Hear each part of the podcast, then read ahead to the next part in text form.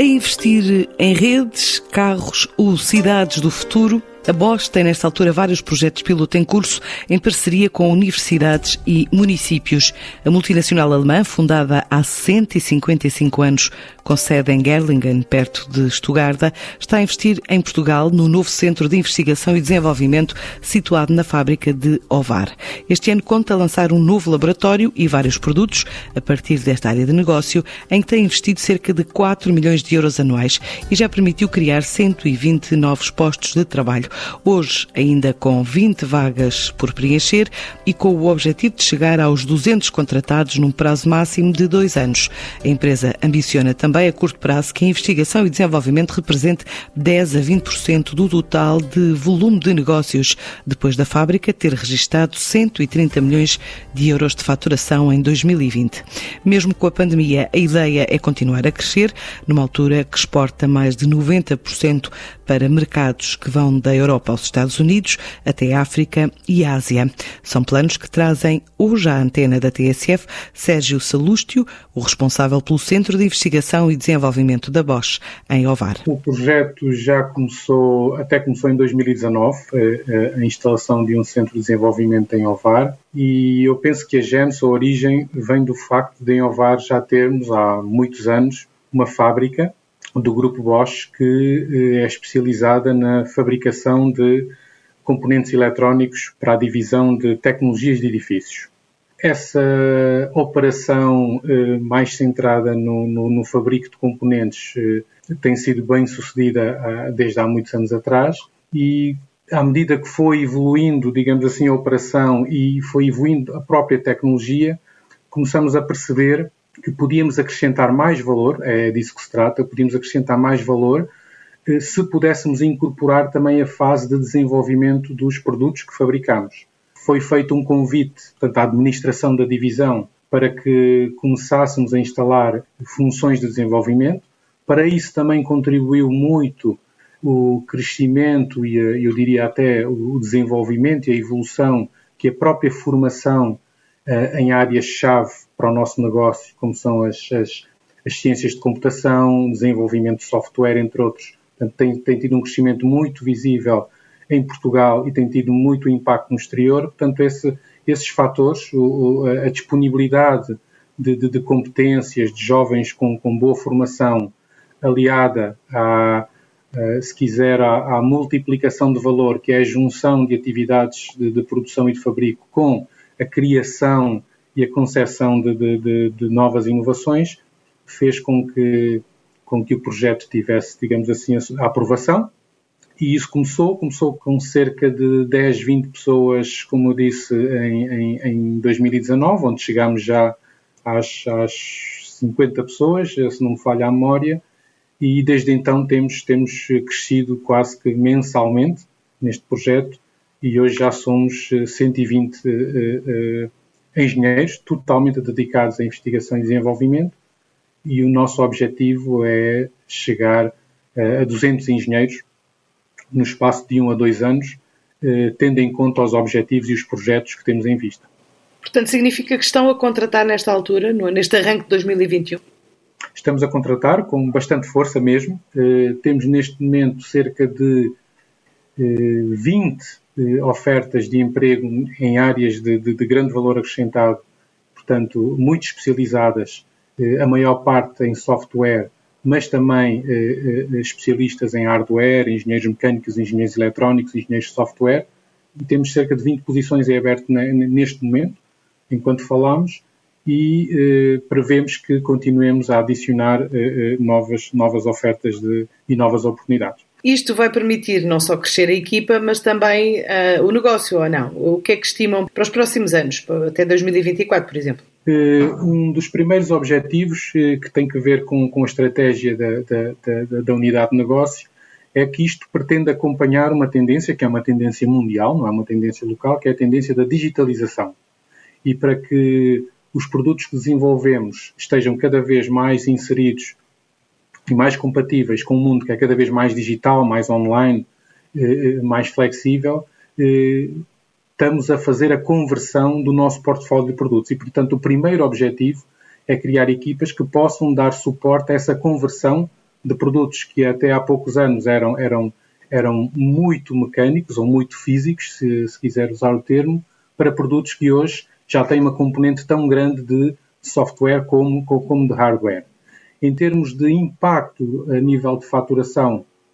é aqui que prevemos que cresça o nosso negócio. Eh, a fábrica, enquanto fábrica de Ovar, fatura cerca de 130 milhões de euros, que é a nossa faturação ainda não consolidada, mas a nossa faturação estimada de 2020. E prevemos que o crescimento, aqui não é um crescimento de fábrica, mas um crescimento de negócio, que o crescimento se faça essencialmente nesta área de, da digitalização do software, onde prevemos eh, que no futuro eh, cerca de 10 a 20% do nosso crescimento eh, venha inteiramente das funções que agora estamos a desenvolver. Isto significa investimento da Bosch, ou continuação do investimento da Bosch em Portugal, algum valor definido de investimento anual nos próximos anos? Sim, o valor está definido. Nós temos um valor médio de investimento na unidade de OVAR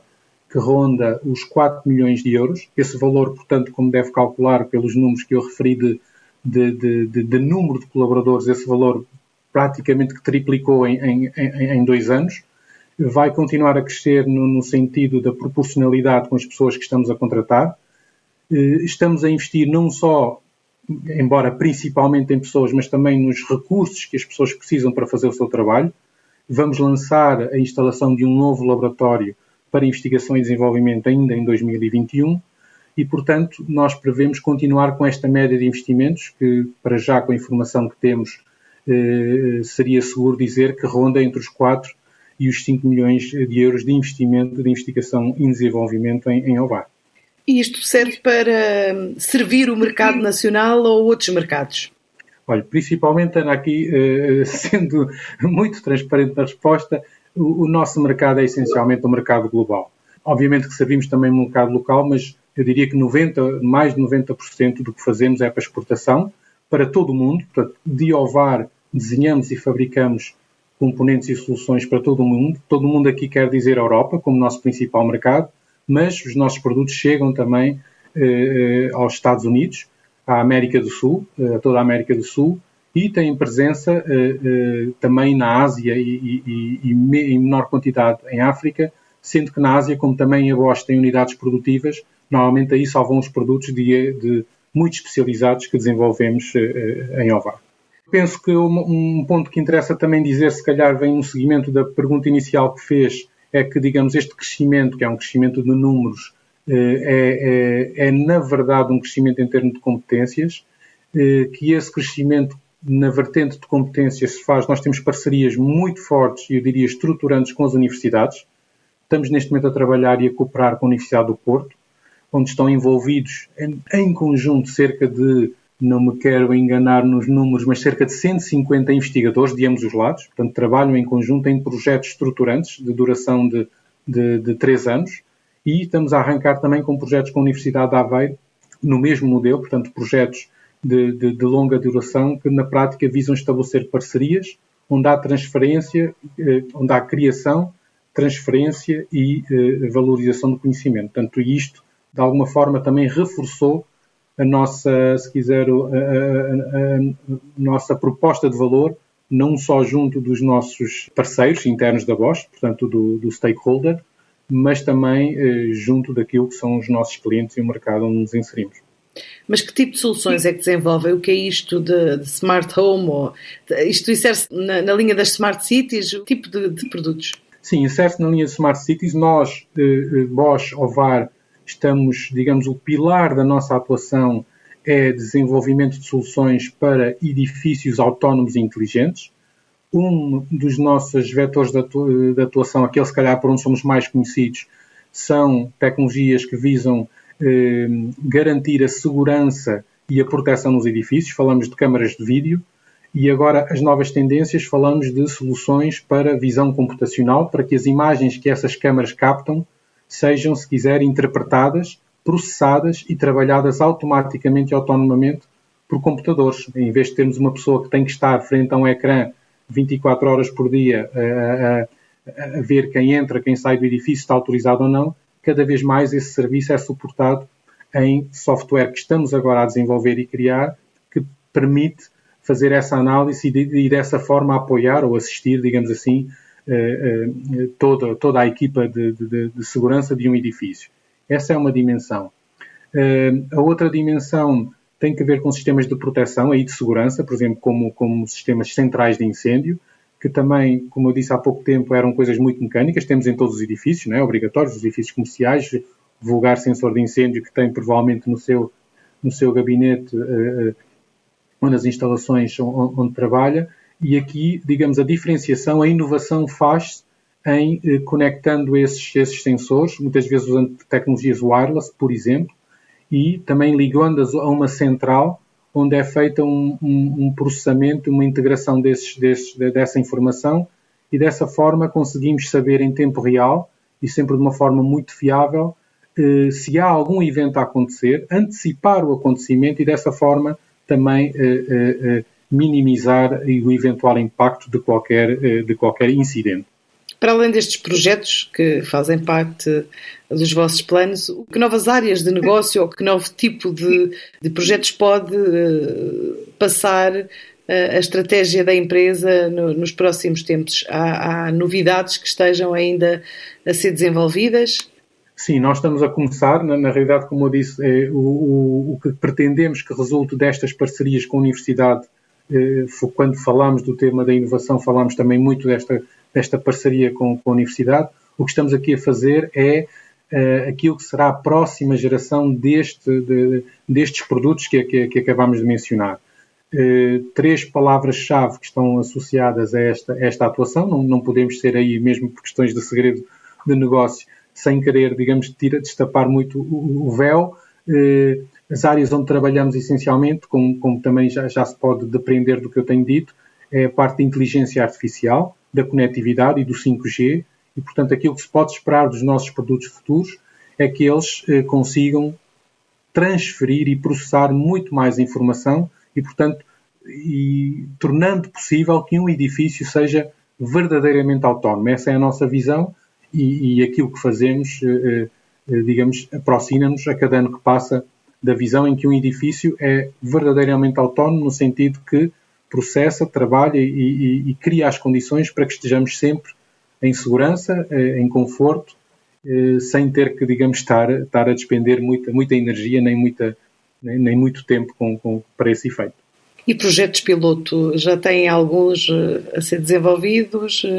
O projeto, o projeto piloto que temos é o projeto chamado Safe Cities, também ligado a, ao comentário que fez há bocado, que é não só edifícios inteligentes, mas na realidade, o, o, objetivo final, não é só da Bosch, o objetivo final, diria, da sociedade, eh, se calhar é conseguir cidades mais, mais agradáveis, mais seguras, e isso pressupõe também, de alguma forma, mais, mais inteligentes, em que as pessoas estão mais ligadas. E, portanto, o demonstrador, o piloto mais importante que temos, chama-se exatamente Safe Cities, e é um projeto eh, onde estamos com a Universidade do Porto, onde vão sair demonstradores eh, que vão, na prática, mostrar uh, os benefícios, não só os benefícios, mas os conceitos que vão fazer com que numa cidade as pessoas possam perceber os locais onde estão, qual é o impacto dos locais onde estão, por exemplo, as condições ambientais,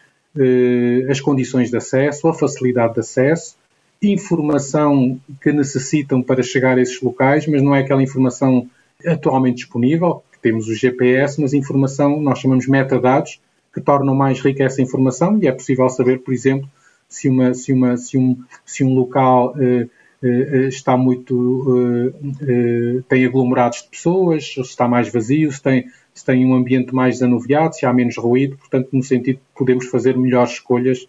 para aquilo que, que, que, que pretendemos ou, ou às restrições que temos. É uma área que depende muito do 5G, com os avanços e recuos. Acredita que é este ano que vai chegar a rede de quinta geração? Eu espero que sim, mas o que fazemos, exatamente por aquilo que está a dizer, é, em vez de esperar para ver, é trabalhar para acontecer. E, portanto, nestes projetos, nós estamos também, nestes pilotos, eh, vamos fazer uh, uh, o arranque ou a instalação de pilotos de células de 5G, que trabalhamos em parceria aí, por exemplo, com a Universidade de Aveiro e com o Instituto de Telecomunicações, e naquilo que tiver nas nossas mãos, que é fazer a tecnologia evoluir experimentar a tecnologia para saber que problemas têm que ser resolvidos esse já está no nosso roadmap e é algo que vai acontecer em 2021. Depois eh, acaba de tocar num ponto sensível, obviamente depois tem que estar criadas as condições, aí chamo mais eh, regulamentos, né? tem que estar criadas as condições regulamentares para que se possa a, a, a, atuar ou operar o 5G, mas eu diria que se a tecnologia estiver presente e conseguirmos demonstrar o efeito que ela tem, depois vai haver poucas razões para não, para não regulamentar a tempo. É, só para terminarmos, eh, depois do ano atípico que tivemos, de 2020, com a pandemia, eh, e ainda eh, os dados aumentarem neste arranque de 2021, acredita que possa ser uma condicionante ainda, pelo menos no primeiro semestre, à atividade ou, no fundo, também uma oportunidade para desenvolver novos produtos? Há os dois lados da moeda. Por exemplo, um, um um dos aspectos que a, que, a, que a, pandemia nos traz, agora falando de investigações e desenvolvimento, é disso que eu estou, que estamos hoje a falar, não é? Exato. Eh, e um dos aspectos importantes da, da, da questão da, da, pandemia e da restrição à circulação, eh, dois aspectos, se me permite. Um é a questão da contratação, eh, e veio trazer novos desafios e, e novos. mas também novas oportunidades à questão da contratação. A segunda é a colaboração, e aqui na colaboração reforça a questão da parceria não só com as universidades, mas também com os nossos parceiros. Nós estamos a trabalhar nestes projetos, por exemplo, com a Câmara do Porto, com o Porto Digital, eh, eh, vamos trabalhar também com, com, com a Câmara da Aveiro, portanto, com outros parceiros. A questão da cooperação, eu tenho que reconhecer que, que, que no contexto virtual as coisas andam mais devagar, demora mais tempo a acontecer, e diria que eh, o, o, exemplo que hoje temos, eu, eu, eu e a Ana a fazer este, este contacto virtual telefónico, é um bocado o, o, a nota diária daquilo que temos feito. Eh, Tem-se conseguido limitar -se, eh, eh, o efeito de estarmos afastados, mas depois há pequenas surpresas agradáveis, que é ao, ao estarem mais disseminadas ferramentas, o, o, o, suporte que estamos a usar hoje, por exemplo, eu nunca o tinha utilizado, a pandemia está-nos a, a, a, a, expor a, novos, novas plataformas e, portanto, ao, ao ter-nos posto ao longo deste ano a outras plataformas, principalmente de comunicação e colaboração digitais, eh, também vemos que é possível fazer algumas coisas de forma mais eficiente, mais rápida, que às vezes as reuniões presenciais